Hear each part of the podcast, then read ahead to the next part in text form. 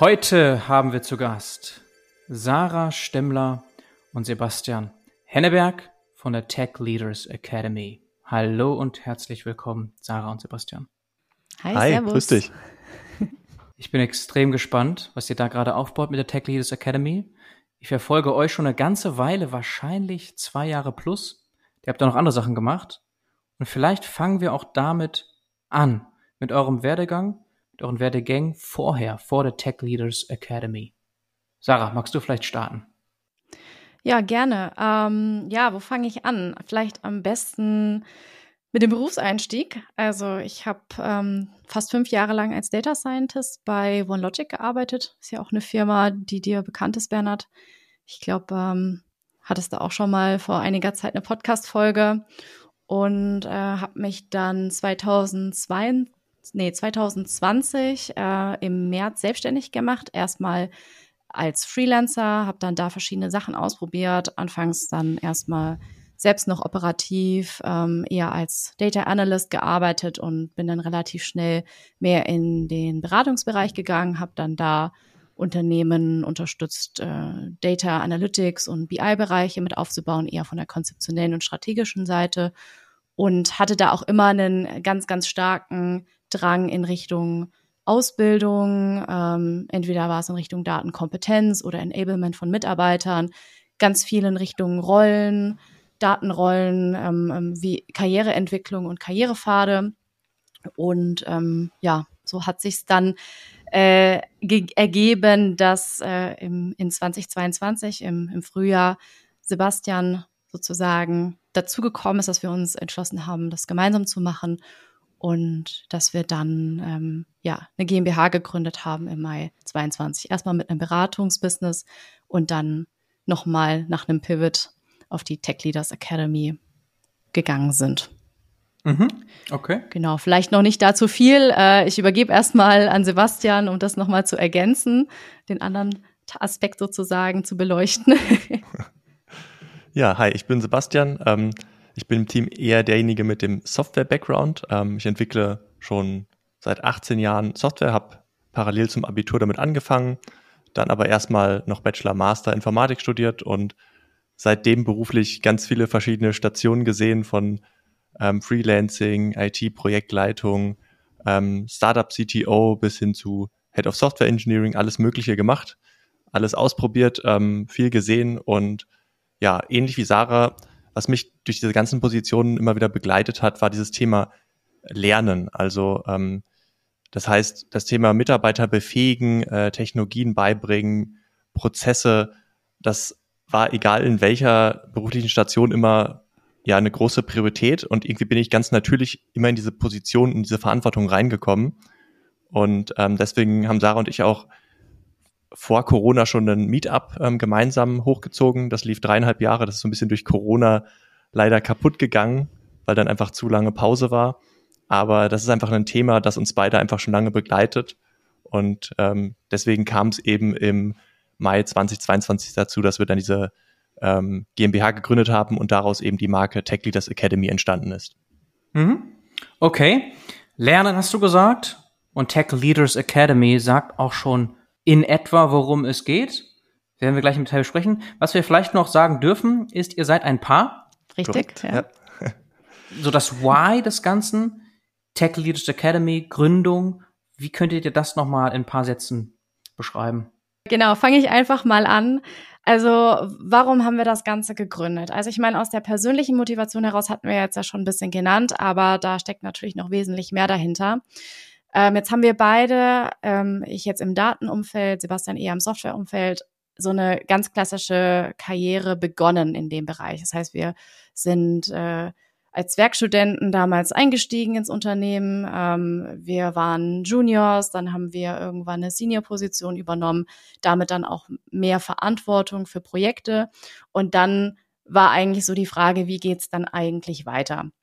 Und ich kann mich noch erinnern, als ich angefangen habe, dass ich die ersten Jahre ausschließlich in meine Hard Skills investiert hatte. Also ich, mir, mir war so wichtig, gut, gute Data Science Skills zu haben. Das heißt, ich habe sämtliche Coursera-Kurse gemacht, ich habe mir alle möglichen Talks angeschaut, aber immer mit Hard Skill Fokus.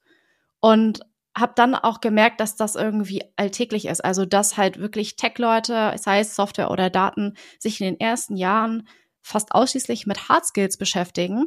Je höher sie aber dann später in einer Verantwortungsposition kommen, desto unrelevanter werden eigentlich diese tiefen Hard Skills und äh, desto wichtiger werden strategische, methodische Business Skills, aber auch ähm, persönliche Skills, also soziale Skills. Und das war also mal so ein erster Punkt, wo wir gesagt haben, hm, wie bildet man sich eigentlich weiter, wenn man jetzt das Senior Level erreicht hat und was kommt dann da eigentlich danach? Mhm. Sebastian, bei dir wahrscheinlich ähnlich. Du hast ja auch schon diverse Führungsverantwortung gehabt. Genau, wir haben uns da immer sehr schon darüber ausgetauscht, im Privaten festgestellt, dass eigentlich die Angebote, die es da gibt, ähm, im Bereich Führungskräftetraining für diese Tech-Branche gar nicht immer so passend sind. Also wir haben auch teilweise davon Sachen miterlebt und mit vielen Leuten gesprochen und das primäre Problem, das es dann gibt, wenn Leute in so eine Führungsposition kommen, das besteht für uns darin, dass der Führungskräftetrainer häufig keinen Background in der Tech-Industrie hat. Das ist also jemand, der coacht Vertriebler, der coacht ähm, ganz viele andere Abteilungen, aber da fehlt es dann so ein bisschen am Verständnis für die täglichen Aufgaben, für die Prozesse und ja, für die ganzen Abläufe und für die Zusammenarbeit im Tech-Bereich, die ja doch an einigen Stellen schon durchaus ganz anders ist als jetzt in ähm, den bekannten Abteilungen, sag ich mal. Okay. Genau, was ich dazu noch sagen oder ergänzen wollte, ist, dass gerade ähm, auch unsere Erfahrung nach ja der ganze Tech-Bereich extrem wächst. Ähm, also klar, wir haben auf der einen Seite einen Fachkräftemangel, aber es kommen ja schon immer mehr neue Leute in den Markt rein. Das heißt, gerade der Datenmarkt wächst ja extrem auch an Personal. Das heißt, Teams sind gerade gerade in, in, vor allem in Scale-ups, aber auch in großen Konzernen stark am wachsen. Und das, was da häufig jetzt so bemerkbar ist, ist, dass ja so die ersten Führungspositionen eingezogen werden. Und wer übernimmt das? Ja, meistens irgendwo auch ein Ex-Technologe, also jemand, der technisch fit ist, vielleicht auch schon eine, die höchste Senioritätsstufe erreicht hat und dann irgendwann Teamlead oder Product Owner oder etc. wird, also eine Führungsaufgabe übernimmt, aber da ursprünglich gar nicht aus dem Bereich kommt oder vielleicht ursprünglich gar nicht damit gerechnet hatte, irgendwann mal so eine Aufgabe zu übernehmen. Also das ist auch so ein Why, ähm, dass wir da eben sehen, es gibt, es gibt, ähm, ja, es verändert sich gerade relativ viel. Wir sehen eine Besonderheit in der Tech-Branche per se, aber auch, dass, dass es nicht so viel Begleitungsangebot gibt, wenn man dann eine gewisse Führungsposition im technischen Umfeld einnehmen möchte. Mhm. Ich glaube, wir verstehen das besser, wenn ihr diese Besonderheit noch eben beschreibt. Denn wenn ich jetzt so ein Führungskräfte-Coach wäre, würde ich wahrscheinlich sagen, so als Challenge jetzt in eure Richtung, naja, wenn ihr sagt, Soft Skills sind so viel wichtiger, warum ist dann diese Verzwickung mit der Domäne noch wichtig, also dem technischen Wissen wichtig, so wie Sebastian das gerade gesagt hat. Ich könnte mich dann hinstellen und sagen, nee, wieso? Genau das braucht man ja nicht. Also um Führungskräfte Coaching zu machen, brauche ich gar keinen Tech-Background. Und aber ihr sagt ganz klar, nein, es ist so speziell, es macht sehr wohl Sinn, dass so ein Coaching von Coaches gemacht wird, angeboten wird, die selber einen Tech-Background haben. Könnt ihr das noch beschreiben, diese Besonderheit? Ja, ich denke, das fängt vor allem damit an, dass wir die Sprache sprechen von diesen Tech-Experten. Wir wissen ja, wie die Industrie funktioniert und ähm, was man in diesen Jobs operativ zu tun hat. Und eine Besonderheit ist eben, dass man vor allem am Anfang seiner beruflichen Karriere, wie Sarah schon gesagt hat, sehr viel in Hard Skills investiert und sehr viel mit Systemen arbeitet. Diese Systeme, die geben einem sofort Feedback, die sind äh, gut dokumentiert. Ähm, damit lässt sich halt ganz klar arbeiten nach gewissen Regeln. Und jetzt geht es eben darum, diese Transition zu schaffen, hin zu den Soft Skills, hin zum Beispiel zu diesen sozialen, persönlichen Skills und eben heraus zu finden und für sich zu verstehen, auch, okay, Menschen reagieren nicht so instant und immer so berechenbar wie Systeme. Und ähm, das können wir, glaube ich, auf eine bessere Art und Weise erklären, weil wir diesen Weg auch gegangen sind, auch mit vielen Leuten darüber gesprochen haben. Und ähm, ich denke, wenn jetzt man an so einen klassischen Führungskräftecoach denkt, der beispielsweise äh, 20 Jahre irgendwo im Vertrieb aktiv war oder als Geschäftsführer, derjenige hat vielleicht weniger mit Systemen zu tun gehabt, sondern immer sehr viel mit Menschen und kennt gar nicht diese Herausforderung, wie das ist, diesen Switch zu machen von Systemen, die predictable sind, hin zu Menschen, die häufig eher erstmal unpredictable sind. Hm. Vielleicht mag Sarah ergänzen. Ja, Was uns auch noch aufgefallen ist, der Tech-Bereich unterscheidet sich an der Stelle auch von anderen Fachbereichen, indem dass wir ja unter diesem Gesamtbild VUCA leben. Das heißt, wir haben eine extreme Schnelllebigkeit, was die Technologie angeht, aber was auch dann eben entsprechende Anforderungen an das Personal betrifft. Wir haben zusätzlich eine, einen Trend, der dahin geht, dass Verantwortung auf verschiedene Personen verteilt wird. Also das kenne ich aus anderen Fachbereichen nicht, dass wir zum Beispiel Leute haben, gerade im agilen Setting, die zum Beispiel eine Produktverantwortung übernehmen als Product Owner und es aber gleichzeitig auch noch eine weitere Person gibt, die sich rein ums People Development kümmert. Das heißt, die Personalgespräche führt, die sich um Mitarbeiterentwicklung kümmert, auch mehr im Recruiting involviert ist etc. pp. Und äh, dann haben wir aber auch noch Führungsverantwortung, die ähm, vielleicht auch in Deutschland noch nicht ganz so stark wahrgenommen wird, die aber immer mehr aus den USA auch zu uns rüberschwappt, und zwar so eine technische Verantwortung, also so eine Führungsverantwortung als Tech-Lead, der oder die dann sehr viel Verantwortung für die technologische Infrastruktur übernimmt, die auch technologische Entscheidungen mitbegründet und dann dort ein entsprechendes ähm, ja eine entsprechende Stimme hat und entsprechende Verantwortungskraft ähm, besitzt. Und dieses Verteilen auf mehrere Personen, diese Rollenverteilung, das ist, glaube ich, auch was Besonderes, weil es ähm, natürlich auch eine gewisse Kollaboration zwischen diesen verschiedenen Führungskräften bewirkt oder verlangt, aber gleichzeitig halt auch einen riesen Vorteil hat, dass du nicht unbedingt also oder dass du die Verantwortung auf mehrere Schultern lastest und dass auch teilweise gegensätzliche Entscheidungen sich ein bisschen ausbalancieren. Mhm. Also ein typisches Beispiel, was ich da immer ganz gern nenne, ist gerade, ähm, wenn du jetzt an so einen Product Owner denkst, der verantwortet ja meist das Backlog und kümmert sich darum, dass Deadlines eingehalten werden und die Anforderungen seitens der Stakeholder gemanagt werden. Das heißt, dessen Agenda besteht darin, natürlich das Produkt so schnell wie möglich zu liefern und auch erfolgreich zu liefern. Währenddessen dann jemand in der People-Lead-Position sich vielleicht mehr um eine Mitarbeiterentwicklung kümmert und dann auch eher schaut, welche Fortbildungen könnten für jemanden interessant sein. Und wenn das alles in einer Person vereint ist, dann ist es vielleicht auch ein bisschen ein Zielkonflikt, zu überlegen, schicke ich jetzt eine Person auf eine Fortbildung oder sage ich nicht, ach nee, ich muss ja jetzt auch schauen, dass irgendwie unsere Deadline eingehalten werden. Nee, mach mal lieber nicht. Und das zu verteilen und dann objektiv zu diskutieren, was das Sinnvollste ist für die Person und fürs Projekt, das kann ähm, für alle eine extreme Erleichterung sein. Mhm. Okay. Also das, was Sebastian beschrieben hat, hast du jetzt anfassbarer gemacht. Mhm. Nochmal auch mit Sprache, hat der Sebastian gesagt, hast du ja direkt jetzt reingebracht, mit Beispielen auch schon. Das heißt, Sprache sorgt für Vertrauen natürlich, vor allem. Das ist ja extrem wichtig. Ne? Ich möchte Vertrauen haben zu meinem Coach. Das transportiert mhm. ihr, weil ihr ganz authentisch sagen könnt, yo, haben wir auch gemacht, da waren wir schon. Ja, wie, oder wie sagt man so, äh, been there, done that. So, das ist doch so, ein, so, ein, so eine schöne Zusammenfassung. Das könnt ihr ganz authentisch sagen, zeigen, beweisen. Das hilft. Und du hast es gerade schon so schön beschrieben mit diversen Rollen. Die muss man ja kennen auch, ne? Also man muss ja wissen, hey, welche Führungs Rollen gibt's überhaupt? Es ändert sich ja auch und das habt ihr auf dem Schirm. Und das ist eben anders in Tech als jetzt ganz woanders. Ja. Und deswegen ist das so, so wichtig. Okay, schön ja. auf den Punkt gebracht jetzt damit von euch beiden. Einmal bei dir, Sebastian, erstmal beschrieben und Sarah dann anfassbar gemacht. Jetzt müsst ihr genau beschreiben, was ihr macht. Weil, okay, ihr, ihr helft da, Problem ist erkannt. Was ist die Lösung? Also wir bieten verschiedene Formate an, verschiedene Lernformate. Konkret unterteilen wir das Ganze in drei verschiedene. Das sind zum einen Coachings. Diese Coachings laufen individuell ab. Das heißt, es gibt einen Coach, entweder Sarah oder mich aktuell, und einen Teilnehmer, der eben eine berufliche Herausforderung ja, ähm, meistern möchte. Dann gibt es die Workshops, die finden in der Gruppe statt. Das sind dann meist zwei halbe Tage, um sich einem konkreten Problem zu widmen. Dort gibt es dann sehr viel Methodik von uns an die Hand. Und das dritte und ausführlichste Format ist die Masterclass.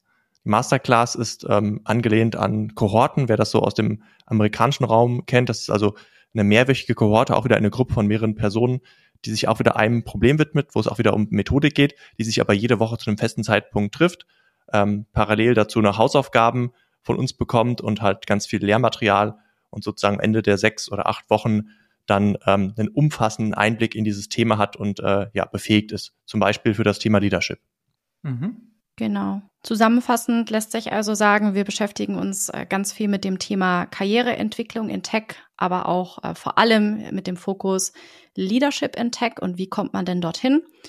Ähm, die Tech Leaders Academy versteht sich hier als Lernanbieter, man kann auch sagen E-Learning-Anbieter, weil wir ähm, auf jeden Fall in unseren Formaten verschiedene E-Learning-Inhalte auch bereitstellen und ähm, ja, da einfach vor allem aber auch mit einem Coaching- und Live-Ansatz versuchen, die verschiedensten Personen auch miteinander zu vernetzen, miteinander zusammenzubringen. Wir auch sagen, Lernen ähm, funktioniert auch vor allem gut, wenn ein Austausch untereinander stattfindet und wenn das dann auch im Anschluss diese dieses Netzwerk, was wir da aufbauen, dann auch weiter Bestand hält und auch gerade dann diese Learning Experience dann auch weitergeführt werden kann. Mhm.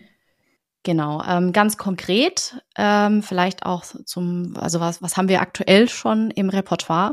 So momentan findet man bei uns auf der Webseite zwei konkrete Angebote. Das eine ist eben aus dem Format des 1 zu 1 Coaching. Das ist ein Karriere-Coaching über vier Wochen für Tech-Professionals, ideal, idealerweise ab der Senior-Position, die einfach wissen möchten, wie sie ihren weiteren Karriereschritt meistern können. Das heißt, ab da eben auch vielleicht nicht einen klaren Karrierepfad im Unternehmen vorfinden, sich Gedanken machen wollen, in, wie geht's weiter, ähm, in welche Verantwortungsposition möchten sie gegebenenfalls gehen, können sie das in ihrem Unternehmen realisieren und oder müssen sich vielleicht woanders umschauen und wir da mit ihnen eine ganz klare Roadmap entwickeln für drei bis sechs Monate in die Zukunft, um da möglichst mit Klarheit einen klaren Plan zu entwickeln. Und das andere ähm, ist eine Masterclass. Das nennt sich äh, Leading Data Teams. Die ist ausgerichtet auf Data Team Leads, ähm, die eine personelle sowie fachliche Führungsaufgabe im Unternehmen übernehmen. Meistens äh, findet man das in Scale-ups oder in jungen Unternehmen, wo das Datenteam gerade seit vielleicht zwei, drei Jahren erst im Aufbau ähm, sich befindet und dort diese Team-Lead Person drei bis sieben Leute in etwa ähm, ja, managen muss. Das heißt, die Person kommt meistens auch aus dem Operativen und hat dann vielfältige Aufgaben, hat dann so einen extremen Aufgabenshift auch zu meistern. Und da begleiten wir sie eben in sechs Wochen. Das heißt, sie kommt mit anderen Teilnehmenden, also anderen Data Team Leads zusammen und da werden wir verschiedene, also in jeder Woche verschiedene Themen bearbeiten. Das geht los mit, äh, wie baue ich eigentlich ein Data Team optimalerweise auf? auch mit verschiedenen Rollen und Verantwortlichkeiten, geht aber darüber dann hinaus auch, ähm, wie meistere ich den operativen Alltag als Data Team Lead, gerade auch mit den Themen Agilität, vielleicht auch mit Fokus auf Remote Setting und geht dann weiter ähm, in den letzten Wochen mit Mitarbeiterentwicklung, was kann ich da tun und endet dann mit dem Thema Recruiting, also gerade auch Thema Diversity ist ja auch ähm, Tech-Bereich ähm, immer stärker vertreten. Wie kann ich zum Beispiel auch in der Recruiting-Strategie dieses Thema idealerweise verankern und habe dadurch potenziell wesentlich mehr Leute auf dem Markt, die potenziell bei mir arbeiten können. Mhm. Okay. Gab es noch etwas Drittes? Das klang eben so, als Sebastian das eingangs beschrieben hat. Genau, es gab noch die Workshops. Ähm, aktuell sind wir in der Entwicklung dieser Workshops. Das heißt, wer jetzt sozusagen nach Erscheinen des Podcasts auf die Website schaut, wird das noch nicht finden. Wer den Podcast ein bisschen ah, okay. später hört, äh, wird eventuell schon diese Workshops finden. Ähm, die entwickeln mhm. wir gerade gemeinsam mit externen Partnern. Das wollen wir also nicht nur alleine machen. Und äh, wir können mhm. gerne ähm, später mal erklären, welche Workshops das sind, also welche dort vermutlich ähm, in Kürze erscheinen werden. Ja, vielleicht direkt jetzt. Ich glaube, das macht am meisten Sinn, sonst verlieren wir den Faden vielleicht. Ja, alles klar. Also ähm, das sind vier Workshops, die wir aktuell planen. Ähm, Sarah hatte eine Sache gerade schon erwähnt, das Thema Diversity sehen wir als sehr wichtig an. Ähm, ist auch ein Aspekt, ähm, um nochmal auf deine Frage von vorher zurückzukommen, der diese Tech-Branche nochmal ab, ab, also in gewisser Weise abhebt von anderen Branchen, weil du hast halt sehr diverse Teams, du hast halt ähm, sehr stark verteilte Teams, du hast unglaublich viele Kulturen und Sprachen äh, und Backgrounds in den Teams, ähm, was die Teams erstmal effizienter macht, das belegen ja sehr viele Studien, aber was sich eben auch abhebt von anderen Abteilungen. Und genau diesem Thema Diversity wollen wir eben einen eigenen Workshop widmen. Ähm, ein weiterer Workshop ist das Thema Requirements Engineering in Data and AI Projects. Ähm, also hier wieder ganz gezielt auf das Thema Daten und Analytics. Ähm, ein weiterer Workshop, der sich eben auch sehr stark auf das Datenthema fokussiert ist, ähm, ein Workshop zum Thema Data Product Management. Ähm, wir kommen immer mehr dahin, dass wir sagen, okay, wir wollen nicht irgendein Datenprojekt machen, sondern wir wollen ein Datenprodukt bauen, etwas Langfristiges, wollen sozusagen immer den Bezug zu den Kunden haben. Und ähm, da geht es eben darum, wie baue ich im Prinzip Datenprodukte, wie manage ich die. Und der letzte Workshop, den wir planen, ähm, der behandelt technische Schulden. Also wie gehe ich mit technischen Schulden um? Ähm, wie kriege ich das in Schach? Wie kann ich das auch messbar machen? Wie kriege ich das Management bei Ihnen dafür? Also sozusagen alles, was ich wissen muss, um zum Beispiel große Migration durchzuführen und meinen gesamten Tech- und Tool-Stack möglichst aktuell zu halten. Mhm. Okay. Also gerade das dritte Thema sehe ich als besonders gehypt an. Also alle vier wichtig, gar keine Frage. Aber gerade Datenprodukte und Data Science Produkte und das Management drumherum, das scheint wirklich in den letzten ein, zwei Jahren sehr gehypt zu sein. Ne? Also wenn ihr da ein tolles Angebot habt, wird das hochrelevant sein. Ja, das sehen wir auch so. Also gerade dieser Shift eben von Projekt zu einem Produkt-Mindset, der meiner Meinung nach im, in der Softwareentwicklung schon seit vielen Jahren präsent ist, der schwappt jetzt mhm. eigentlich erst seit ein paar Jahren auf die Datenwelt über und wird da eben noch nicht so äh, zu 100 Prozent verstanden. Also das ist so ein bisschen meine Erfahrung.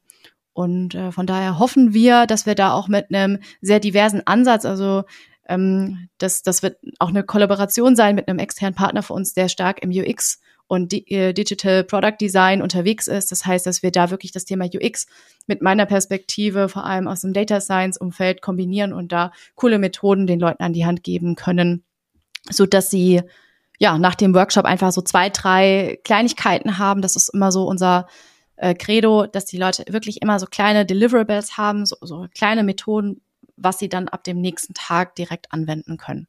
Und das mhm. wird spannend. Also wir sind eben gerade noch mitten in der Entwicklung, schauen, wie wir das, ähm, wie wir einfach die verschiedenen Kompetenzen da super mergen können. Und voraussichtlich ab Frühling, wahrscheinlich April, Mai, planen wir da mit an den Start zu gehen. Mhm. Und jeder Workshop mit einem eigenen Partner. Genau. Okay. Okay, sehr cool. Jetzt aber zu den zwei Kernangeboten von euch. Da müssen wir drauf zurückkommen und das noch besser verstehen. Also einmal das One-on-One-Coaching. Mhm. Das wäre dann mit mhm. einem von euch jeweils. Also könnte man sich jetzt eintragen bei euch direkt auf der Seite, Calendly und einen Termin mit euch machen, richtig? Mhm. Ja, also im 1 zu 1 Coaching ist es so, ähm, wenn eine Person sagt, dass sie mit uns gerne diese, das vierwöchige Coaching machen möchten, dass wir dann einen standardisierten Prozess haben, das heißt, ähm, wir, wir haben mittlerweile, also wir haben einerseits einen, einen Miro-Board ähm, vorgefertigt mit elf verschiedenen Canvases, die als Aufgabenstellung immer zu Beginn einer jeden neuen Woche bereitgestellt werden. Da gibt es jetzt auch seit kurzem noch Videoerklärungen dazu. Das heißt, so kann man schon sagen, das kann man in so einen E-Learning-Content ganz schön reinklassifizieren. Das heißt, die Person arbeitet erstmal für sich, bereitet da die Inhalte entsprechend vor nach unserer Struktur und immer zum, zum Ende dann der Woche findet ein Coaching-Call statt, wo wir zum einen dann halt natürlich schon Daten gesammelt haben von der Person, dadurch, dass das ja schriftlich fixiert wurde. Wir aber zum anderen natürlich auch sehr schön ähm, zum Beispiel ähm, ja einfach nochmal Inkonsistenzen stattfinden oder ähm, in, indem wir Inkonsistenzen sehen auf den auf den Boards. Vielleicht manchmal sieht man Sachen, die sich irgendwie, die irgendwie gegensätzlich gemeint sind. Teilweise ähm, sind dann vielleicht auch manche Angaben noch ungenau. Das heißt, wir können in den Coachings in den Coaching Calls die Inhalte konkretisieren zum einen, aber auch nochmal die Leute ein bisschen challengen. Also was möchtet ihr wirklich? Das ist auch so das, was wir als Coaching verstehen, dass wir eher Hilfe zur Selbsthilfe geben. Das heißt, den Leute, den Leuten den Spiegel vorhalten, aber auch mit ihnen sehr methodisch und strategisch eben vorgehen und versuchen sie in eine Richtung zu bringen, so dass sie nach vier Wochen dann tatsächlich eine klare Orientierung haben bezüglich ihres nächsten Karriereschritts und auch schon mit einem ganz, mit einer klaren Roadmap auch aus dem Coaching rausgehen. Mhm. Okay, und ihr teilt untereinander quasi Data Science und Data Engineering, Software Engineering so ein bisschen auf. Also ein Senior Data Scientist würde eher von dir gecoacht werden, Sarah, und ein Senior Software Developer entsprechend dann von dir, Sebastian? Grundsätzlich schon. Es hängt auch ein mhm. bisschen natürlich mit unserer zeitlichen äh, Verfügbarkeit ab. Mhm. Und man muss vielleicht dazu sagen, ähm, es kommt auch mal ein bisschen drauf an, wo die Person dann auch hin möchte. Ähm, was wir schon merken, dass es eben auch Switches gibt zwischen diesen Rollen. Also manchmal habe ich den Eindruck, das sind so zwei Parteien, die sich gegenseitig irgendwie so eine, so eine Hassliebe haben füreinander ähm, und die manchmal auch nichts von der anderen Seite wissen wollen. Aber gleichzeitig gibt es auch viele, die halt dann erkennen, okay, so fern sind sich diese verschiedenen Lager gar nicht. Ähm, mittlerweile schwappt, wie Sarah das auch schon erwähnt hat, sehr vieles aus dem Software Engineering oder aus der Softwareentwicklung rüber in den Datenbereich. Da geht's dann irgendwie um CICD, um Unit-Tests, um irgendwie Pipelines und so weiter, also Sachen, die ja in dem einen Bereich schon bekannt sind. Und damit äh, fallen auch oder passieren auch Rollenwechsel von der einen Seite zur anderen Seite. Das heißt, ob es diese klare Trennung gibt, das erfahren wir dann immer so im Kennenlerngespräch. Und dann versuchen wir halt zu ermitteln, wer wäre denn jetzt der bessere Ansprechpartner von uns beiden. Grundsätzlich kann man aber sagen, ähm, können wir beide auch die jeweils andere Seite ganz gut bedienen. Sarah kennt sich äh, mittlerweile sehr, sehr gut auch aus im Bereich Softwareentwicklung und was es da so für Rollen und Verantwortung gibt. Ich habe ähm, ein Jahr ähm, vor allem Data Engineering mal gemacht in meiner Laufbahn. Das heißt, ähm, grundsätzlich können wir auch die jeweils andere Seite ganz gut beraten und coachen. Mhm. mhm.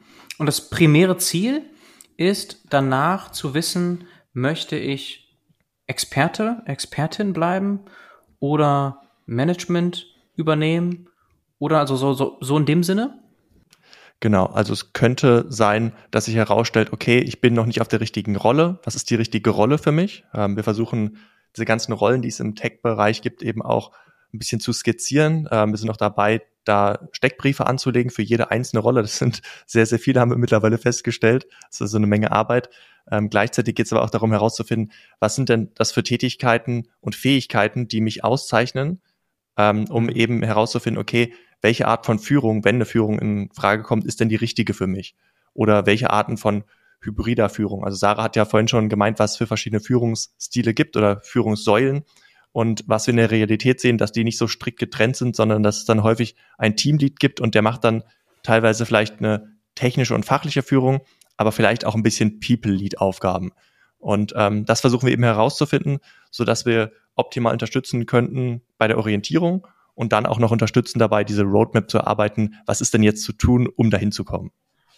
Mhm. Und was sind das so? Kannst du das oder könnt ihr das konkretisieren? Was wären da so Punkte? Äh, empfehlt ihr dann andere Coaches dafür oder Content irgendwo? Also im Grunde heißt das ja auch nicht, dass eine Person unbedingt das Unternehmen verlassen muss. Also das kann eine Option sein, dass wir zum Beispiel ähm, empfehlen, sich natürlich mit dem Thema Bewerbung auseinanderzusetzen. Die zweite Möglichkeit wäre einfach mal intern auch zu schauen, welche Möglichkeiten es im eigenen Unternehmen gibt, da auch dann ganz konkret ähm, die Gespräche mit dem jeweiligen Manager oder der Managerin auch vorzubereiten. Ähm, oder halt eben das Thema Zertifizierung, gerade wenn es um das Thema Rollenwechsel geht. Äh, da sind wir gerade noch am Aufbauen, auch da das in unsere sozusagen Datenbank mit aufzunehmen, in unseren Rollenkatalog auch zu gucken, welche Zertifizierungen würden denn entsprechend passen. Ich meine, bei den ganzen agilen Themen ist das relativ überschaubar. Äh, da haben wir ja eben mit der Scrum.org auch schon eine ähm, Institution, die da relativ gesetzt ist. Aber nichtsdestotrotz, gerade im Bereich Product Management etc., äh, gibt es ja noch wesentlich mehr Angebote, die auch gerade ähm, stark zunehmen und dass wir da auch eine Vorauswahl treffen oder eine Empfehlung geben können. Das ist auf jeden Fall schon der Plan. Mhm. Ähm, an sich ähm, empfehlen wir jetzt erstmal kein weiteres Coaching. Also es kommt ein bisschen einfach drauf an, wo die Person sich befindet. Also es äh, gibt Leute, die einfach nach vier Wochen schon einen sehr, sehr klaren Plan haben, was sie machen möchten. Es gibt andere, denen fällt einfach die Entscheidung noch sehr viel schwerer und die brauchen da in der Regel noch ein bisschen mehr Support. Da sind wir gerade am Überlegen, wie wir zum Beispiel so ein Anschlusscoaching vielleicht jetzt nicht in der Frequenz jede Woche, aber vielleicht alle zwei, drei Wochen anbieten können oder wie wir zum Beispiel auch so einen Gruppenansatz da auch noch aufbauen können, also eine Art Gruppencoaching, wo du mit mehreren Leuten zusammenkommst, weil auch gerade hier der Austausch ja mit Gleichgesinnten auch wiederum total wertvoll sein kann für die jeweilige Person. Mhm. Und ähm, wir dann da halt verschiedene Impulse geben und äh, Methodiken auch wieder geben. Wie kann man das, wie kann man sich für sich noch ein bisschen klarer ziehen? Also verschiedenste Optionen, wie du siehst, gibt jetzt keine, keine ganz klare Antwort auf die Frage leider.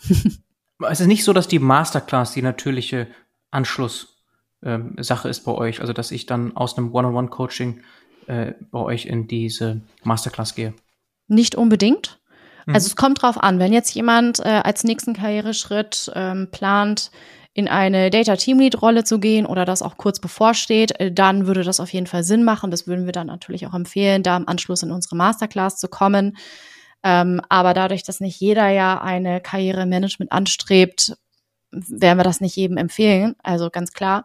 Äh, mhm. Daher ist eben auch noch aktuell für uns ein großer Punkt zu überlegen, ob wir noch eine zweite Masterclass aufbauen, eher für das Thema Tech Lead, weil mhm. gerade mhm. das wir in unseren Coachings sehen, dass ein sehr, eine sehr große Nachfrage, auch gerade von Technologen aus Data Engineering, aus dem Softwareentwicklungsbereich, dahin geht, sich eher in eine Tech-Lead-Rolle weiterzuentwickeln. Das heißt, das könnte auch natürlicherweise dann in Zukunft ein Add-on sein, was nach unserem Karrierecoaching dann als Empfehlung für den einen oder anderen rausspringt, dann im Anschluss halt bei uns diese Ausbildung zu machen zum Tech-Lead. Mhm. Okay, aber es kann sein, wenn Richtung Management, dann ist das genau die richtige ähm, Sache, das genau das richtige Angebot von euch. Aber tendenziell habt ihr beide schon gesagt, gerade Scale-Ups Unternehmen, die besonders stark wachsende Datenabteilungen haben, für die könnte dieses Angebot besonders interessant sein. Leading Data Teams. Genau, richtig. Mhm. Und von der Konzeption her, hattet ihr das aufgebaut mit Inspiration von anderen Masterclasses oder wie muss ich mir vorstellen, wie ihr jetzt das aufgebaut habt? Also konkret, wenn ich mir das Tech Career Coaching einmal anschaue, habt ihr selber schon gesagt, also dreimal One-on-One-Coaching, ein Toolkit, und eine digitale Arbeitsumgebung, habt ihr auch gesagt heute im, im, äh, im Gespräch. Und bei dem anderen Angebot, Leading Data Teams, auch hier ja ganz transparent, kann ich sehen, was ich bekomme.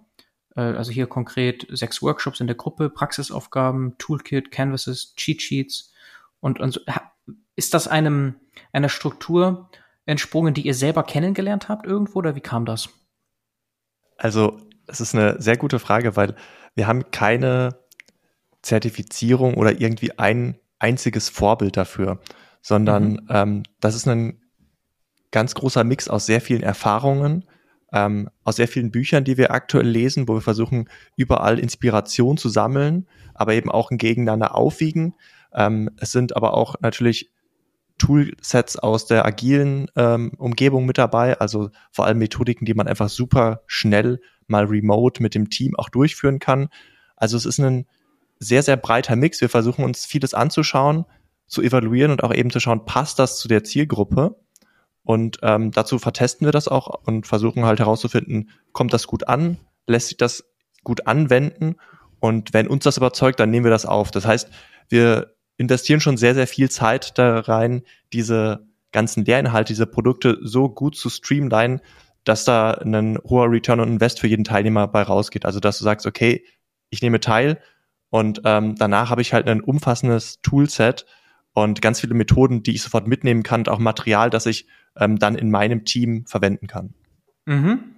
Okay, also ihr sammelt natürlich genau. und, intensiv ähm, Feedback ein und könnt damit das Ganze inkrementell verbessern nach und nach. Genau, und ähm, wir beschäftigen uns seit einigen Jahren schon mit dem Thema Lernen, also was eigentlich Lernen im, im Erwachsenenbereich wirklich erfolgreich macht und haben selbst natürlich schon einiges auch miterlebt. Ich meine, von der akademischen Ausbildung an der Uni über dann natürlich sämtliche Weiterbildungsformate dann on the job und haben daraus eigentlich immer mehr gelernt, wie eigentlich so ein Lernformat, so, so ein ideales Lernformat eigentlich aussehen müsste heutzutage. Und wenn man sich mal vorstellt, die meisten unserer Teilnehmenden sind Vollzeit im Job tätig haben meistens nicht zu wenig zu tun, sondern sind meist voll ausgelastet. Das heißt, wenn sie irgendwo mal eine Fortbildung machen, dann ist es meist ja so eine so ein Eintagesseminar oder mal zwei Tage irgendwo extern. Und was passiert dann? Ja, man ist dann irgendwo vor Ort. Man hat dann auch schöne Impulse, wird aber auch so ein bisschen überladen mit den Inhalten, muss das danach erstmal mhm. sacken lassen. Und wenn es dann nicht sofort anwendbar ist, dann ist es leider auch nach einigen Wochen auch relativ schnell wieder quasi im, im Hinterkopf gelandet, also nicht mehr so präsent. Und aus dem Learning und weil wir uns eben auch viel mit, ähm, mit Bildung auseinandersetzen und was einfach auch ein gutes Bildungsangebot ausmacht, haben wir uns sehr stark mit dem Thema kohortenbasiertes Lernen auseinandergesetzt, das über mehrere Wochen hinweg, einfach dadurch, dass immer wenn du kleinere Impulse hast, wenn du eher von, mit diesem Ansatz des Microlearnings an so ein Thema rangehst. Also du bekommst immer wieder Impulse, aber halt eben nicht alles auf einmal, sondern eher, eher gestreckt über mehrere Wochen, dann hast du viel eher Zeit, auch als Teilnehmender, als Lernender, dich mit diesem Thema auseinanderzusetzen, das vielleicht auch mal in der Praxis auszuprobieren, ein erstes Learning zu haben, dann das wieder mitzunehmen. Entweder dann im Einzelcoaching mit uns oder halt auch in der Gruppe, die wir auch sehr stark auf eine Diskussionskultur auslegen. Also es geht jetzt nicht darum, dass wir vorne quasi als Coaches ähm, ausschließlich Inhalte vermitteln. Ich finde, dafür kann man das sehr, sehr gut auch ähm, schon vorbereiten in Videoaufnahmen oder eben mit, mit Worksheets. Nee, es geht eher viel mehr darum, dieses, diese Learnings, die die Leute während der Bearbeitung ihrer Aufgaben, während der Praxisaufgaben mit ihren Teams zum Beispiel, dass sie die dann in der in den Workshops auch wieder mitbringen und wir dann gemeinsam auch da an Lösungsideen weiterfeilen oder diese methodischen Skills weiter verfeinern. Und das kommt eigentlich jetzt nicht. Wir haben jetzt keine Blaupause oder ähnliches gesehen.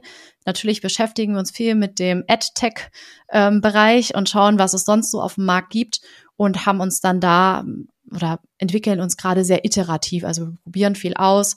Wir haben, also wir pflegen ja auch ein enges Netzwerk zu, ja, letztendlich den Teilnehmenden und auch potenziellen Teilnehmenden und gehen da sehr viel auf Feedback ein und auch auf die Impulse, die wir da von außen wahrnehmen und Entsprechend mhm.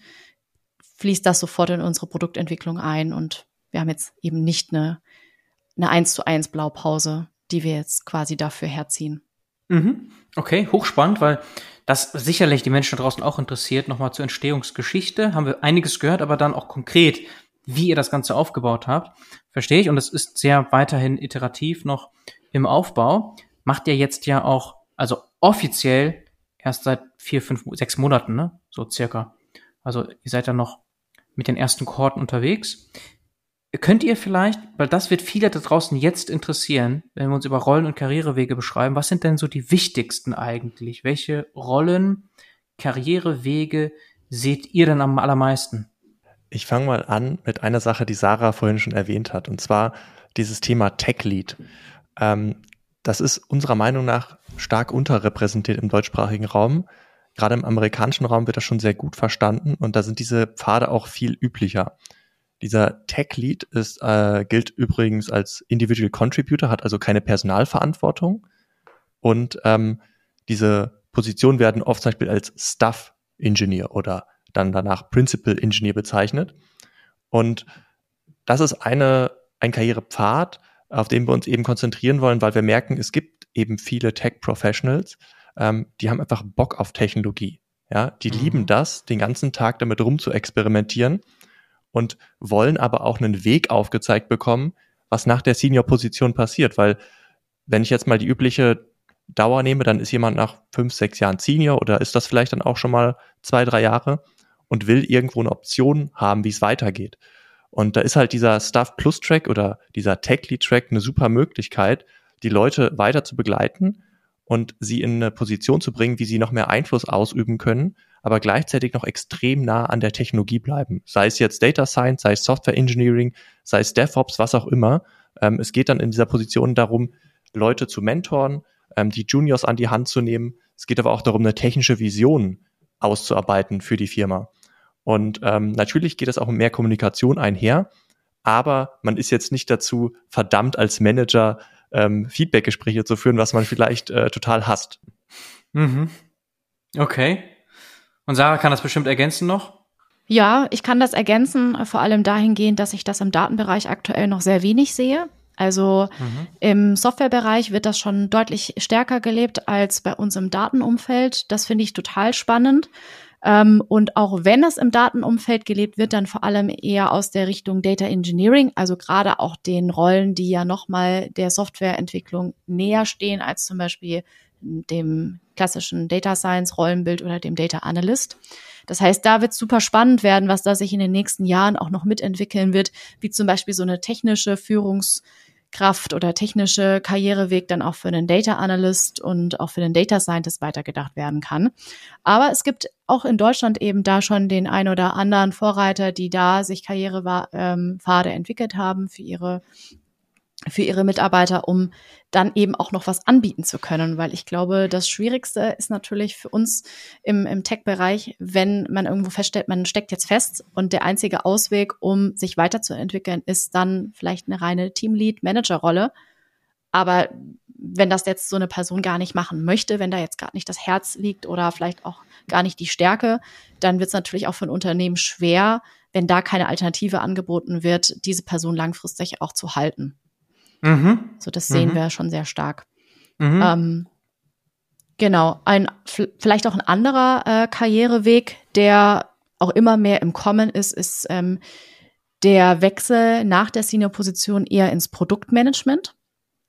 Also ähm, gerade, du hattest das ja schon gesagt, äh, Data Product Management ist gerade sehr gehypt. Also ich würde auch nicht sagen, also oder ich würde sagen zu Recht gehypt, weil es ist ähm, für mich eigentlich eine zentrale Rolle, entweder als Data Product Manager oder als Data Product Owner, ähm, ja, für die für die Weiterentwicklung der Datenprodukte wirklich eine Verantwortungsrolle zu schaffen. Also da wirklich auch zu sagen, ähm, wir haben jemanden mit einer technischen Expertise, also jemand, der dann auch die Anforderungen seitens des Businesses ähm, kanalisieren kann, bewerten kann, priorisieren kann und nicht ähm, rein aus dem, aus dem Agile-Kontext heraus äh, weiß, was eine Ticketgröße ähm, ausmacht, sondern wirklich auch mit einem Datenfokus das beurteilen kann, da vielleicht auch tiefer weiß, was, wie lange dauert so eine Implementierung von so einem Data Science-Modell, wenn ich das weiter fortführe oder ausarbeiten will.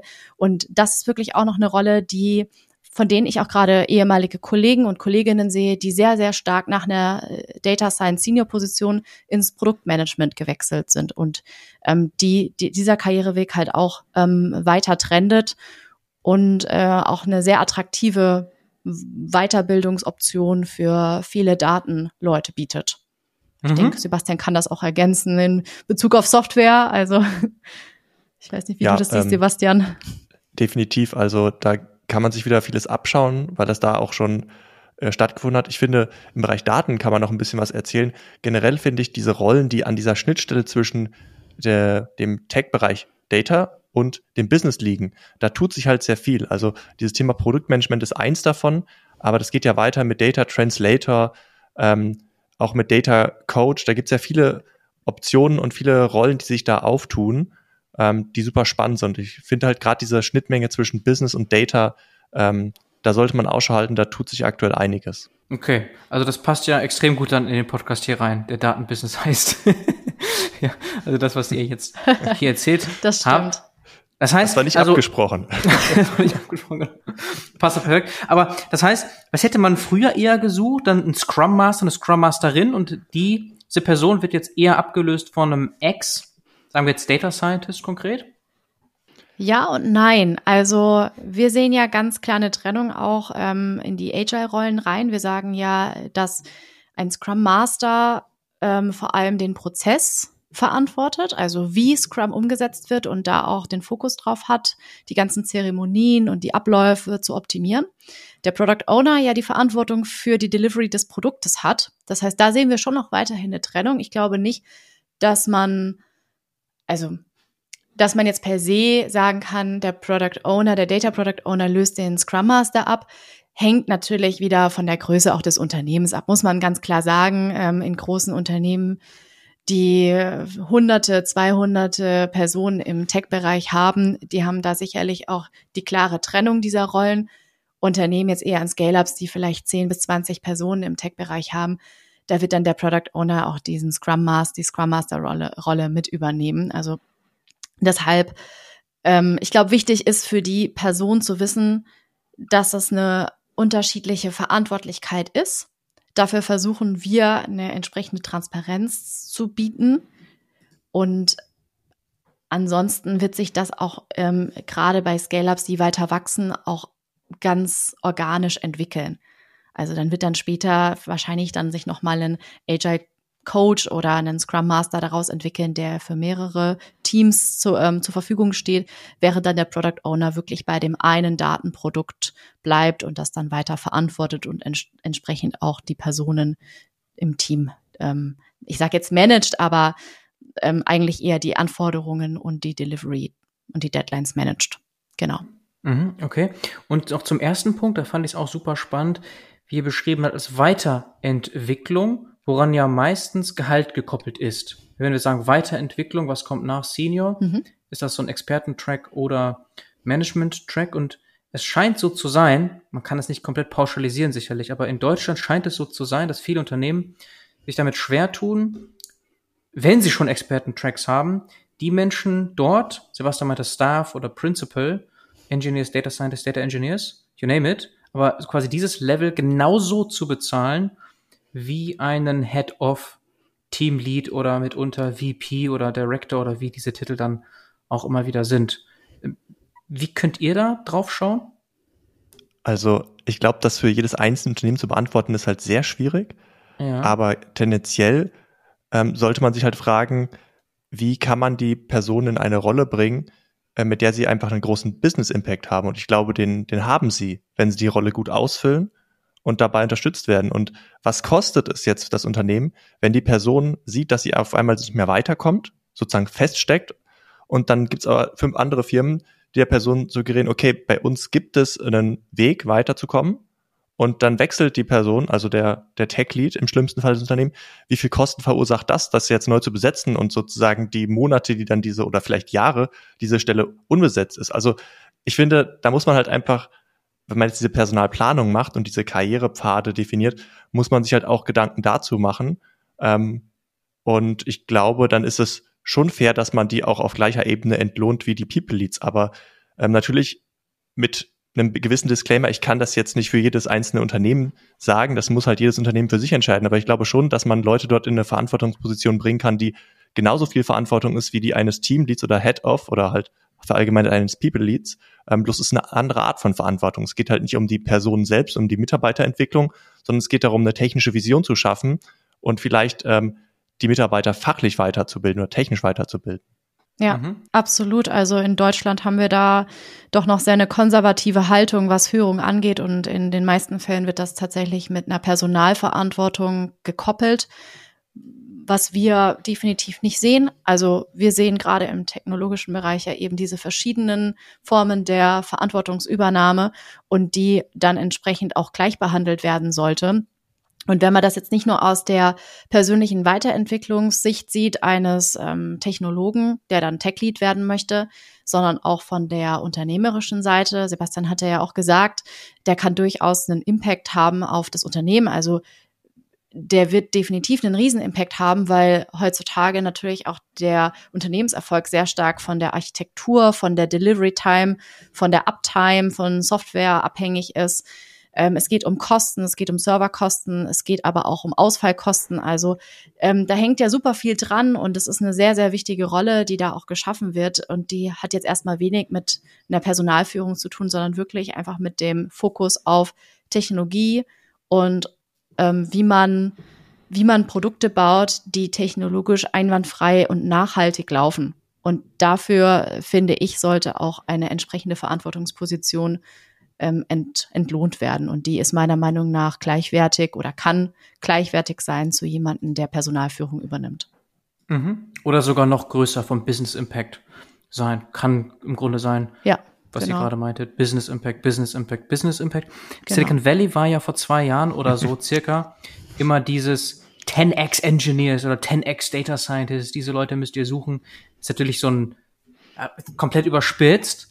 Aber würdet ihr sagen, ja, genau das kann sein, also dass ein Data Scientist, ein Senior oder ein Senior Software Developer wirklich einen 10x Business Impact hat, Output hat und entsprechend auch dann den Weg weitergehen sollte, Staff, Principal und so und auch genauso dann natürlich vergütet werden muss, wenn nicht sogar besser.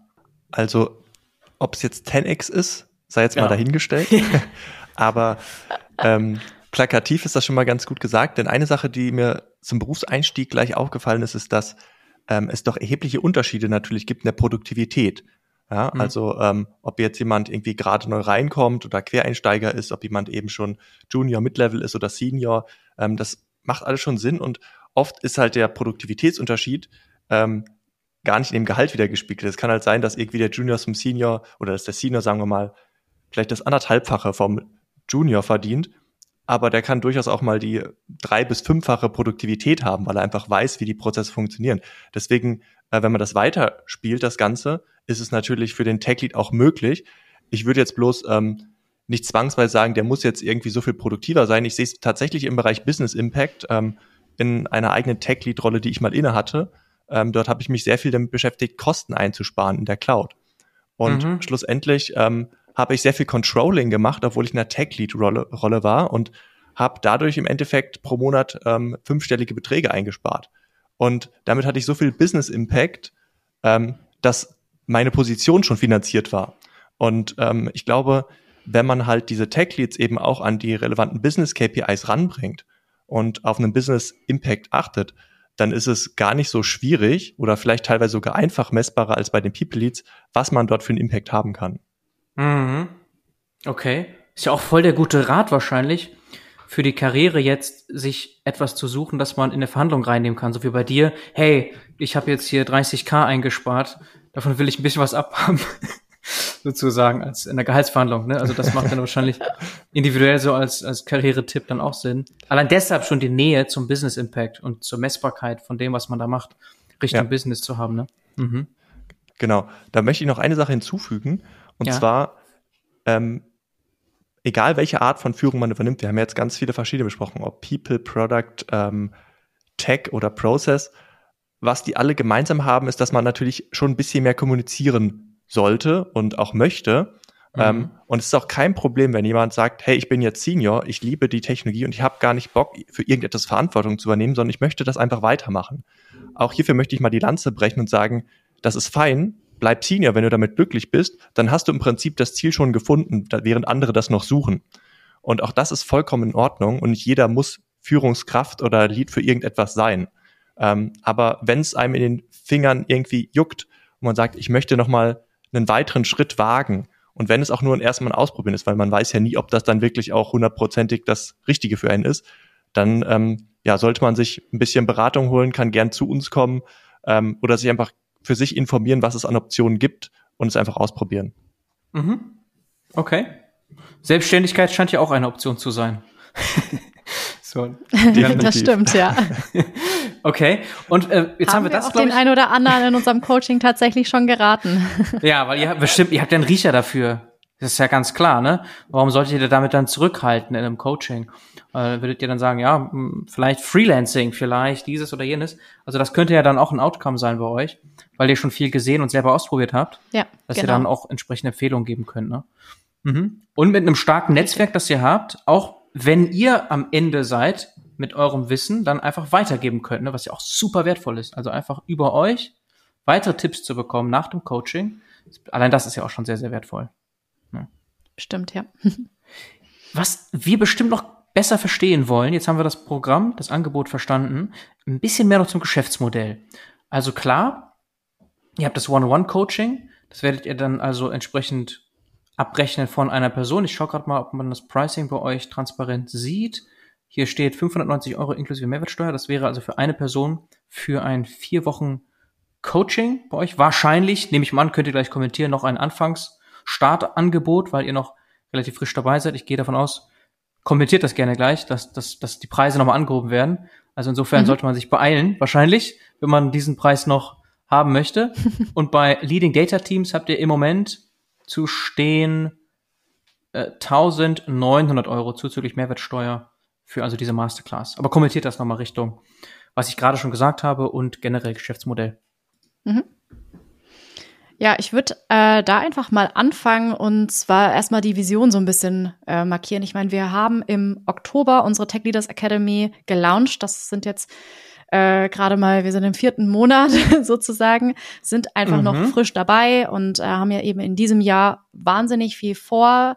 Ähm, Richtung Vision. Also wir planen, äh, einen Marktplatz aufzubauen rund, also mit Trainingsangeboten zum Thema Leadership in Tech. Das ist das, das ist das große Ziel. Heißt halt auch, dass wir natürlich verschiedenste Partner, externe auch mit auf unsere Plattform bringen möchten, die dann dort über uns ähm, Workshops oder auch eigene Masterclasses oder eine Kombination aus dem Coaching, wie auch immer, anbieten können. Also da sind wir sehr experimentierfreudig. Wichtig ist uns dabei, dass wenn, dass wir ähm, die Qualität in dem Fall oder in, in der Richtung sichern wollen, was die Learning Experience angeht. Also, dass wir eine starke Unterstützung gerade zu Beginn geben. Wie konzipiert man eigentlich ein gutes Lernformat? Also, wie, dass man eben nicht wieder dahin tendiert, ein reines Vorlesungsformat zu schaffen oder ein reines Seminarformat, sondern was sehr interaktives, was sehr modernes und wo wir überzeugt sind und auch einfach wissen aus der Erfahrung, dass es halt einen höheren Impact hat später auf den Lernerfolg. Ähm, zum Geschäftsmodell aktuell ist es relativ einfach. Ich fange einfach mal an und Sebastian kann mich dann sicherlich ergänzen. Also wir haben ja äh, auf der Website aktuell offene Kurse beziehungsweise das 1 zu 1 Coaching, was ähm, quasi pro Teilnehmenden abgerechnet wird.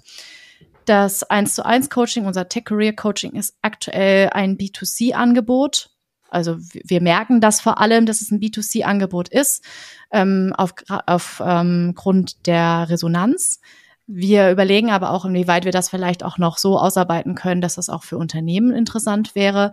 Denn ähm, unsere Masterclasses richten sich halt vor allem an Unternehmen, die über das Weiterbildungsbudget ihrer Mitarbeiter dann ähm, Leute zu uns halt in die Masterclasses schicken können. Genauso wie bei den Workshops, das auch zunächst geplant, das als offene Workshops anzubieten, dass also Teilnehmende aus verschiedensten Unternehmen zusammenkommen und sich dort ähm, informieren oder ähm, lernen.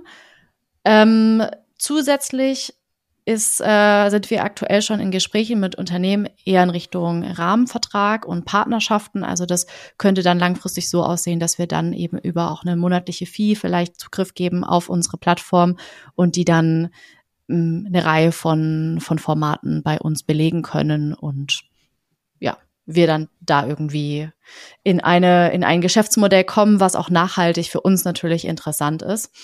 Aber ähm, ja, das, dafür sind wir einfach noch ein bisschen zu jung. Das müssen wir einfach dieses Jahr in die Wege leiten. Mhm. Genau. Vielleicht möchte Sebastian noch was zu den aktuellen Produkten sagen oder irgendwo an anderer Stelle ergänzen. Ja, ich glaube, ähm, gibt es gar nicht mehr so viel zu ergänzen. Das ist schon sehr gut wiedergegeben. Ähm, was uns einfach wichtig ist, dass wir ähm, diese Vision dieses zweiseitigen Marktes halt forcieren. Also wir wollen natürlich auch irgendwo das Ganze skalieren und das funktioniert natürlich nur bedingt mit zwei Personen, die sich dann auch noch im Prinzip um alles kümmern müssen. Das heißt, wir wollen ähm, die Produktentwicklung weiterhin unterstützen, aber eben ähm, dann einfach noch größere Experten für die einzelnen Themen reinholen. Also wir haben ja auch nur bedingte, beschränkte Erfahrungen gemacht und es gibt einfach Leute, die ähm, noch länger in der Industrie sind oder bestimmte Rollen und Bereiche viel intensiver gesehen haben. Und die wollen wir eben als Partner gewinnen. Und ähm, dadurch wird das Ganze natürlich auch attraktiver noch für die Teilnehmer, weil sie dann wissen, okay, die Person kennt sich da super aus, das können wir gar nicht so gut abbilden. Und ähm, ja, da einfach die Adresse zu werden, im, vor allem im deutschsprachigen Raum für das Thema Tech äh, und ähm, Leadership, also sozusagen die Schnittmenge von beiden. Und ja, das ist eigentlich das, was wir uns vorgenommen haben. Und wir wollen uns dann langfristig, wenn das dann so funktioniert, mehr um das Thema Marketing, Vertrieb kümmern, um das wir uns auch jetzt natürlich kümmern. Aber dann wird unsere Aufgabe etwas von der Delivery äh, zurückgehen und wir werden uns dann mehr um das Business Development kümmern. Mhm. Okay, das war jetzt Geschäftsmodell und auch schon Vision in einem Ausblick quasi, weil die scheint sehr groß zu sein. Also ihr seid sehr ambitioniert, gerade so Richtung Marktplatz und Skalierung und weg von euch, nicht komplett weg, aber quasi euch multiplizieren und noch viel mehr auf, eure, auf euren Marktplatz bringen, die auch dann coachen können. Das also als große Vision dabei. Das extrem ambitioniert natürlich. Ne, das also quasi nochmal in andere Bereiche auszudehnen, Themen auszudehnen. So Richtung Pricing habt ihr jetzt gar nicht so viel gesagt, weil mir erscheinen, das habe ich ja nur so kommentiert, die Preise einfach noch sehr niedrig. Das scheint ihr mhm. einzupreisen, dass sie eben noch am Anfang steht und mir scheint es so zu sein. Man muss, müsste sich jetzt beeilen oder eben nicht. Plant ihr damit noch länger? Also wie, wie guckt ihr darauf? Also ich finde gerade das Career Coaching ist ja ein absoluter Schnapper. Also dass sich das nicht sofort lohnt, jetzt für die 590 Euro so ein Coaching bei euch zu machen, das, das, das, also Return on Invest, der wird ja, der wird jetzt, wird ja ein Vielfaches sein. Ja, also da überlegen wir ähm, einfach auch nach der Resonanz heraus. Also wir sind ja auch immer sehr transparent und haben im November dieses Produkt gelauncht, haben dann so, sofort mit den ersten begonnen, haben jetzt mittlerweile zehn Coaches schon in dem Programm drin mhm. und haben jetzt da die, die ersten auch, die schon durch sind. Das heißt, wir bekommen ja jetzt auch erstmal wieder Feedback. Wir gehen da, wie gesagt, sehr iterativ vor, auch was das Pricing angeht. Das heißt, sobald wir das Produkt in irgendeiner Form abwandeln, ähm, vielleicht auch noch ergänzen, weitere Features reinbringen, wie auch immer das aussieht. Wir können jetzt nicht garantieren, dass es für immer und ewig bei dem Preis bleibt, haben aber jetzt keine konkrete Strategie, äh, dass jetzt nächsten Monat irgendwie der Preis steigen wird. Also mhm. schaut auf unserer Website vorbei. Ähm, wir sind da, wie gesagt, ähm, ja, sehr transparent und wollen auch da so dabei bleiben, dass es möglichst transparent ist. Denn in dem Fall ist es jetzt ja für uns schon so, wenn es ein B2C-Produkt ist, ist es ja in erster Linie erstmal das private Geld, was jemand da investiert. Es ist steuerlich absetzbar als Weiterbildungsmaßnahme, das kann mal ähm, so gesagt werden. Und wir bieten auch eine äh, Geld Zurückgarantie in dem Fall, dass ähm, wenn wir merken, entweder matcht das vielleicht nicht zwischen den Personen und uns. Das kann immer mal passieren. Es kann aber auch sein, dass irgendwann jemand sagt, er hat vielleicht einen privaten Umstand und muss abbrechen oder sagt am Ende, das hat mir jetzt wirklich absolut gar nichts gepasst und es ist eine plausible Begründung, die wir auch nachvollziehen können. Also es kann jetzt nicht jeder am Ende sagen, ja, ich möchte mein Geld zurück. Das muss schon eine plausible Begründung sein. Dann sind wir auch so frei, äh, dass wir dann auch sagen würden, okay, wenn die Leistung nicht gepasst hat, dann kriegen die Leute auch ihr Geld zurück. Ähm, das heißt aber auch, dass wir schon sehr überzeugt davon sind und auch halt eben das erste Feedback, was wir gesammelt haben, wirklich so positiv war, dass wir uns das auch erlauben können. Mhm. Okay, also genau. das und das äh, beim beim Genau. Und bei der Masterclass vielleicht noch gleich äh, vorweg. Also die liegt momentan bei 1900 Euro. Da ist aktuell auch noch äh, ein One-on-One-Coaching inkludiert da müssen wir ehrlich sagen, das wird vermutlich ähm, auf lange Sicht so nicht bleiben können, weil einfach gerade die individuellen Coachings natürlich mit Personalkosten extrem verbunden sind und wer da ja auch noch ähm, sehr tolle externe Leute mit reinbringen wollen, die da Teile von der Masterclass übernehmen. Von daher, ähm, das wird wahrscheinlich tendenziell dann, auch wenn es jetzt mal gestartet ist, dann eher eine Preisanpassung bekommen. Mhm. Okay. Also auf jeden Fall Fairness, Transparenz ganz groß geschrieben. Und das kann ich mir jetzt, wir kennen uns eine Weile, ich kann mir gar nicht vorstellen, dass die Leistung nicht stimmt und deshalb die Geld-Zurück-Garantie greifen müsste. Das ist also wahrscheinlich in ein von tausend Fällen oder so vielleicht mal äh, der Fall. Okay, also das, das finde ich extrem spannend. Das werden auch die Menschen da draußen sich bestimmt anschauen im Nachgang. Ich würde euch das letzte Wort übergeben. Im Grunde habt ihr Geschäftsmodell erklärt, einen Ausblick gegeben, weil vielleicht noch etwas, was ihr vergessen habt noch zu sagen oder was wir noch wissen sollten hier? Vielleicht fangen wir mit dir an, Sarah, und dann Sebastian, du. Und dann können wir das heute abschließen. Ja, also ähm, vielleicht zwei kleine Werbeslots. Zum einen ähm, Mitte Februar beginnt unsere erste Masterclass Leading Data Teams mal davon abgesehen, ich weiß nicht genau, wann dieser Podcast online kommt, aber wenn das für euch interessant ist, entweder im Februar schon teilzunehmen oder dann im Sommer, wenn wir planweise dann die zweite Runde starten, meldet euch bei uns. Wir sind jederzeit offen, mit euch zu sprechen. Wir ähm, begleiten euch auch schon bei der Angebotsausgestaltung ähm, so weit, dass ihr das auch mitnehmen könnt in eure Personalgespräche, dass wir euch da eben von Anfang an auch mit unterstützen, dass ihr Budget dafür bekommt. Das ist ne-, nämlich nicht in jedem Unternehmen so klar geregelt, wie viel Weiterbildungsbudget es für jeden ähm, gibt. Und daher sind wir da ähm, auf jeden Fall schon sehr eng an unserer Zielgruppe, so dass wir da auch den Mehrwert möglichst klarstellen wollen von Anfang an. Und das zweite kleine Werbeslot, ähm, wir wollen dieses Jahr möglichst stark mit Partnern ins Rennen gehen. Das heißt, viele verschiedene Formate launchen und auf unsere Plattform bringen. Wenn ihr da draußen also entweder Freiberufler seid oder auch gerne Festangestellte, aber habt irgendwie Lust noch auf einen Zeithassel oder könnt euch das vorstellen als Kooperation von eurem Unternehmen aus, mit uns da was aufzubauen, sei es einen, einen Workshop oder vielleicht auch wirklich ein 1 zu 1 Angebot, dann meldet uns, meldet euch bei uns. Wir freuen uns, mit euch in den Austausch zu gehen und auch zu gucken, was wir Cooles auf die Beine stellen können. Gut, dann ähm, übernehme ich mal nach den kurzen Werbeslots und äh, werde noch was Generelles los, was ich äh, für mich so als ja, wichtigsten Punkt aus dem Gespräch mitnehme und auch aus unserer Unternehmung. Das würde ich einfach gerne noch mal vielen mitgeben, die zuhören. Ähm, ob ihr euch jetzt bei uns meldet und mit unserem Angebot auseinandersetzt oder nicht. Ich kann einfach jedem empfehlen, ähm, in seiner Tech-Karriere ja sich eben mit dem Thema Karriereentwicklung mal zu beschäftigen und das nicht einfach ähm, dem Zufall zu überlassen. Also wirklich aktiv sich Gedanken machen, wo will ich hin und was brauche ich auch dafür. Und ähm, so cool das ist, sehr viel über technische Skills, Hard Skills zu lernen und irgendwie auf jede Konferenz zu gehen und noch das nächste Buch zu kaufen und noch einen Udemy-Kurs zu machen. Ich würde einfach empfehlen, ab einem gewissen Punkt auch in softere Skills zu investieren, also wirklich in äh, methodische, soziale Fähigkeiten. Ähm, man wird vielleicht nicht sofort das Ergebnis merken, aber langfristig wird man merken, dass es einen Unterschied macht.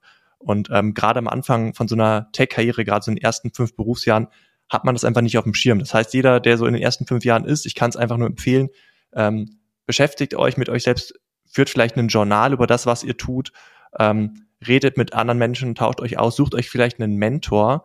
Ähm, es gibt tolle Möglichkeiten und das ähm, muss nicht zwangsweise immer was kosten. Es gibt also auch ganz viele Möglichkeiten der Eigeninitiative und dazu möchte ich einfach jeden äh, aufrufen, das zu tun. Hammermäßig. Herzlichen Dank für eure Zeit. Es war sehr erkenntnisreich und wir werden viel verlinken in den Show Notes. Cool, da freuen wir uns. Ja, vielen, vielen Dank für die Einladung. Danke dir, Bernhard. Sehr gerne. Ciao. Ciao. Tschüss.